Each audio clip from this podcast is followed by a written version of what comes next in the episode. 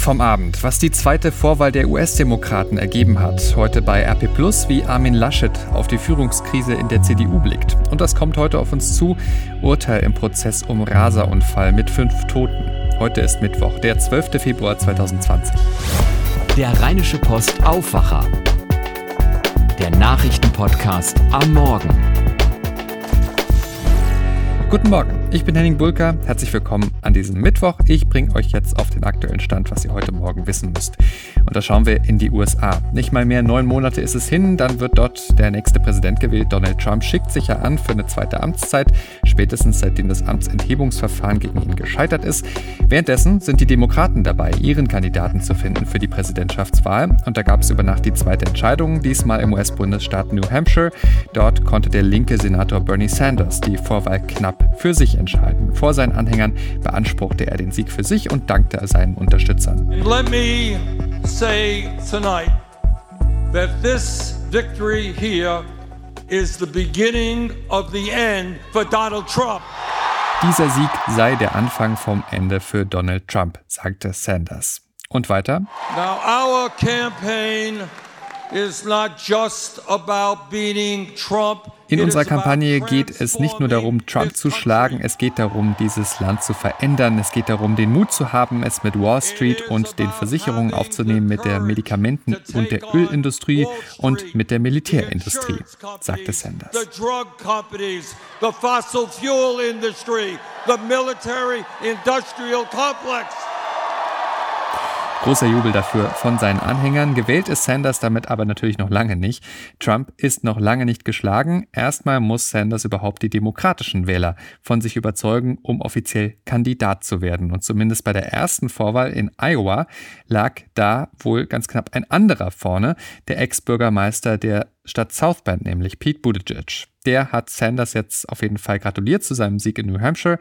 Auf Platz 3 dort wohl Senatorin Amy Klobuchar, weit abgeschlagen die Senatorin Elizabeth Warren und der frühere Vizepräsident Joe Biden. Also noch gar nicht entschieden, das Rennen darum, äh, wer denn der demokratische Präsidentschaftskandidat wird in den USA. Die Entwicklungen behalten wir im Blick für euch auf RP Online. Schreckmoment. In einem Regionalexpress der Linie 1 gestern Abend auf dem Weg von Hamm Richtung Aachen.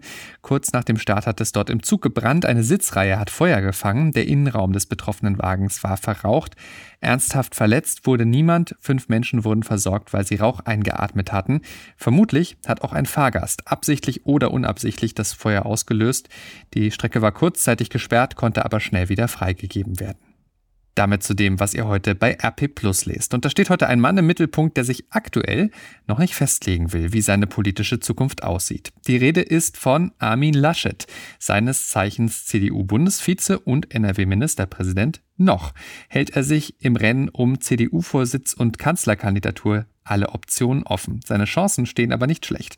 Wir haben mit ihm ausführlich gesprochen. In dem Interview, das ihr heute bei Apple Plus lest, da sagt er zu seinen Zukunftsplänen, Zitat, man sollte das gut machen, für das man Verantwortung trägt. Was die Zukunft bringt, weiß niemand. Als junger Mann hätte er nie gedacht, einmal Ministerpräsident zu werden. Zitat, es gibt in der Politik unterschiedliche Zeiten und Positionen, in denen man Verantwortung übertragen bekommt und etwas gestalten kann sagt Laschet.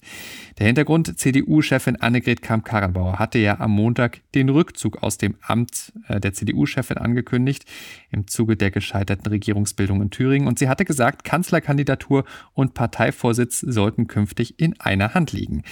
Worauf sich Laschet schon hat festlegen lassen, die NRW-CDU werde mit ihrer breiten programmatischen Aufstellung und tiefen regionalen Verankerung ihren Beitrag zur Geschlossenheit und zum Zusammenhalt in der Union leisten. Das sei wichtiger denn je jetzt. Zur Erinnerung, nicht nur Laschet ist Teil der NRW-CDU, sondern auch die beiden anderen möglichen Kandidaten Jens Spahn und Friedrich Merz. Also keine Überraschung, diese Aussage von Laschet. Bei uns lest ihr heute nicht nur ausführlich das große Interview mit Armin Laschet, sondern auch das, was andere über ihn sagen, unter anderem Philipp Amthor, junges konservatives Gesicht der CDU. Er wollte im Gespräch mit unserer Redaktion keine Personaldiskussion anheizen, aber sagte uns, Zitat, ich schätze Laschet auch für seine Verbundenheit mit der Jungen Union und ich bin mir sicher, dass er in der jetzigen Lage um seine besondere Verantwortung als Vorsitzender des größten CDU-Landesverbandes weiß was auch immer das genau heißen muss. CDU-Mann Wolfgang Bosbach sieht das Ganze übrigens pragmatisch. Der deutschen Presseagentur sagte er. Es ist im Moment ganz schwierig, wenn wir jetzt äh, monatelang diese Frage äh, erörtern öffentlich, wer könnte was, was spricht für den einen, was spricht für den anderen. Die sollen doch erst mal sagen, ob sie denn kandidieren würden. Und dann sieht man weiter. Alle Entwicklungen und Stimmen zur Führungskrise bei der Union heute bei uns bei RP Einmal hin, alles drin. Das ist der Werbespruch von Real. Ich persönlich kann sagen, das hat bis jetzt immer gestimmt. Ich habe sogar mal einen Waschmaschinenschlauch dort bekommen, als ich ihn dringend gebraucht habe. Also nicht das, was man unbedingt direkt erwarten würde bei einer Supermarktkette, aber Real geht's jetzt an den Kragen. Der Konzern soll zerschlagen werden. Viele Märkte könnten verschwinden. Dafür sind die Pläne jetzt deutlich konkreter geworden. Berichten wir ausführlich drüber heute bei RP Susanne Hamann aus dem Aufwacherteam. Was passiert da gerade rund um die Warenhauskette Real? Also der Mutterkonzern Metro will sich von der Supermarktkette Real trennen.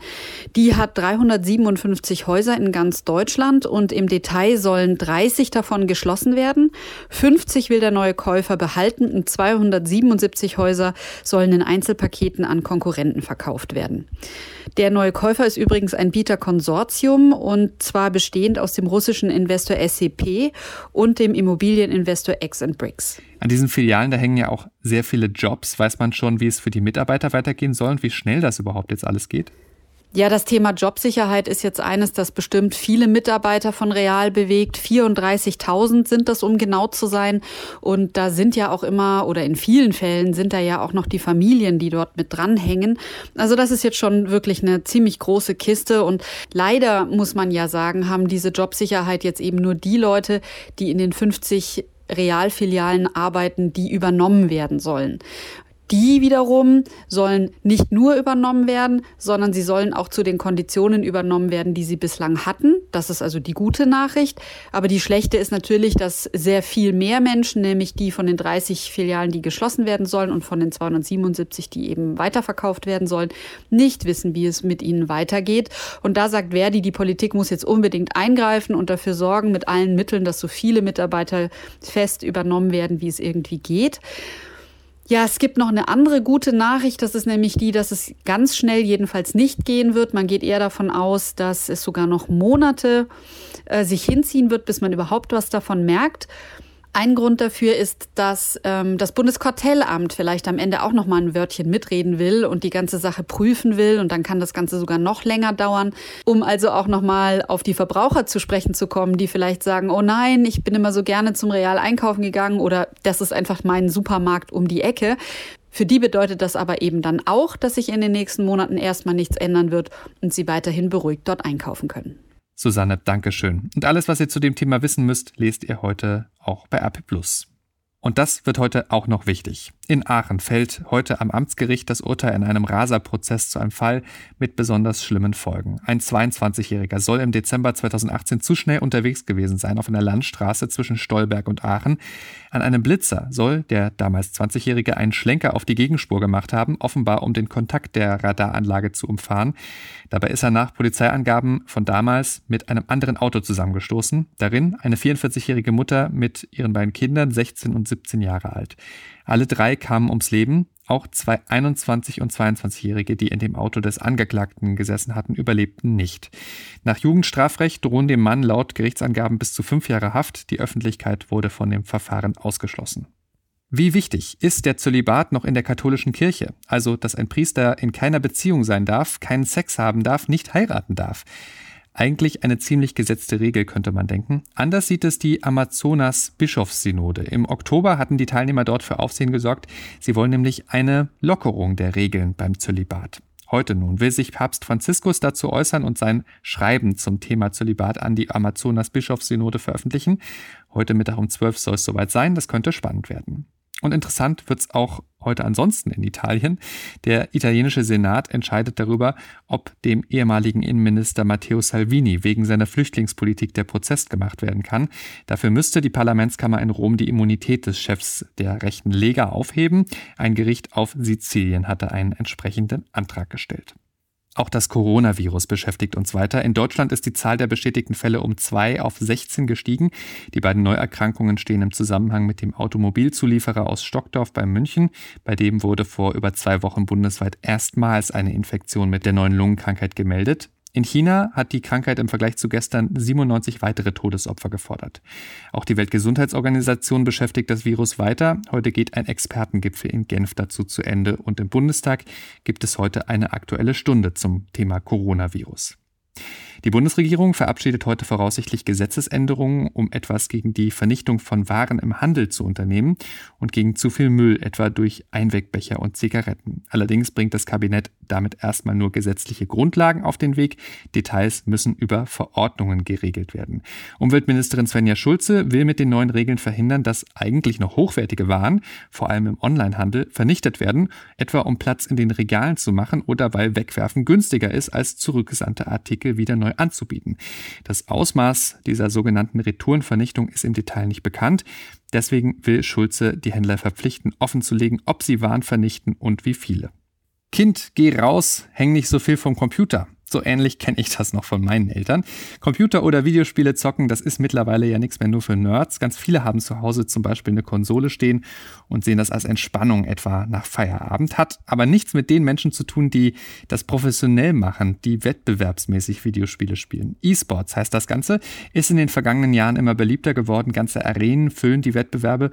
Ja, und das Training ist wie im Sport im echten Leben, erklärt Julian Mikulki, E-Sport-Trainer und Brandmanager bei der deutschen E-Sport-Organisation Gamer Legion. Naja, als Coach unterwegs sein ist genauso wie im klassischen Sport. Man leitet das Training, man versucht die Kommunikation zu leiten, macht Video-Reviews, also man guckt sich alte Videos an von wie man gespielt hat oder möglich, wie spielt der Gegner, macht ein bisschen Taktikschulung, dann hat man Trainingsspiele, versucht natürlich zum Beispiel Kombinationen zu spielen, versucht gewisse Spielzüge zu verinnerlichen, zu verbessern, die Spieler zueinander zu finden und sie als Einheit zu stärken und dadurch dann oben mitzuspielen. Aber was macht das mit Menschen, wenn sie so wettbewerbsmäßig digital zocken? Hat das noch was mit Erholung zu tun? Geht es den Leuten dabei wirklich gut, also auch wirklich gesundheitlich? Eine große Studie hat sich das genauer angeschaut, die E-Sport-Studie 2020 der Deutschen Sporthochschule Köln. Heute wird sie vorgestellt. Die Ergebnisse lest ihr dann auf RP Online. Damit schauen wir jetzt noch aufs Wetter für NRW. Es ist weiter windig bis stürmisch, meldet der Deutsche Wetterdienst dazu heute Morgen noch einzelne Schauer möglich und bei den kühlen Temperaturen kann es da vereinzelt auch glatt sein. Heute tagsüber dann längere freundliche Abschnitte bis 9 Grad. Morgen dann mehr Wolken und auch wieder mehr Regen. Auch kurze Gewitter sind dann möglich bis 8 Grad und weiter ziemlich windig. Am Freitag beruhigt es sich etwas, aber am Wochenende könnte es dann schon wieder stürmischer werden. Das war der Rheinische Postaufwacher vom 12. Februar 2020. Ich wünsche euch jetzt noch einen erfolgreichen Mittwoch und wir sind dann morgen früh wieder für euch da. Ciao, ciao. Mehr bei uns im Netz www.rp-online.de